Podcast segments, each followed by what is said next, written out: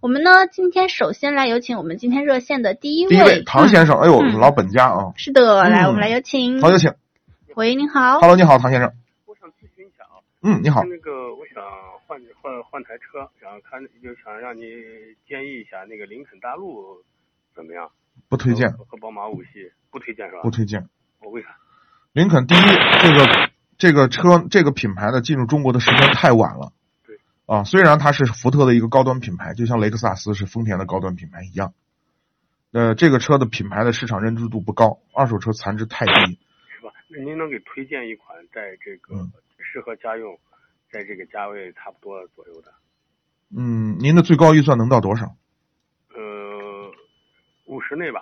五十以内，嗯五十以内呢，其实我给您推荐呃，嗯，轿车啊，啊，对轿车我不要 SUV，好的，我第一个想到的就是奔驰的 E 新 E，呃，七亿是吧？不是是 E 级，一级的啊。对，奔驰的 E 啊，哦，呃，我建议呃这一款，呃，为什么不推荐宝马呢？全新的五系的宝马呢，从它的驾驶的感觉上来说的话，我觉得不如以前的老老五系。